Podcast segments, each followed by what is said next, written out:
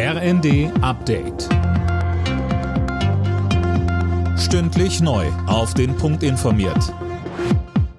Ich bin Anna Löwer. Guten Morgen.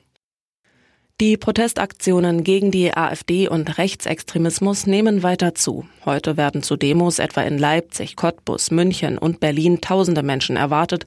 Aufgerufen dazu haben viele Vereine, Verbände und Organisationen. Der Konfliktforscher Janis Grimm von der FU Berlin sagte uns. Grundsätzlich ist es erstmal wichtig zu zeigen natürlich, dass rechten Akteuren nicht die Straßen überlassen sind. Ja, ähm, es gab ja jetzt mehrere Jahre, wo man das Gefühl hatte, dass mit Ausnahme der Klimabewegung eigentlich fast nur noch Rechte marschieren bei Demonstrationen.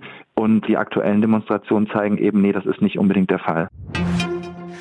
Breite Solidarität für die zahlreichen Demos gegen die AfD und Rechtsextremismus. Innenministerin Faeser schrieb zum Beispiel auf Ex, unsere Demokratie lebt von starken Demokraten wie euch. Allein gestern waren Hunderttausende auf den Straßen. Für heute sind unter anderem Demos in München und Berlin geplant. Im Streit um das Kindergeld hat SPD-Chef Klingenbeil die Pläne von Finanzminister Lindner kritisiert. Der Bild am Sonntag sagte er, dass die Pläne ungerecht seien. Lindner hat vor, den steuerlichen Kinderfreibetrag anzuheben, nicht aber das Kindergeld. Damit würden einkommensstarke Familien mehr profitieren.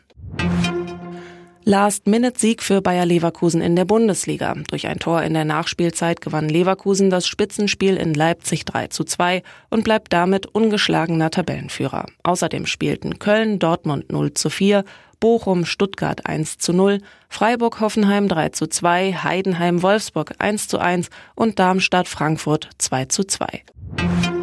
Bei der Handball-EM hat die deutsche Nationalmannschaft Remis gegen Österreich gespielt. Viele Fehler auf deutscher Seite sorgten für einen 22 zu 22 Endstand. Alle Nachrichten auf rnd.de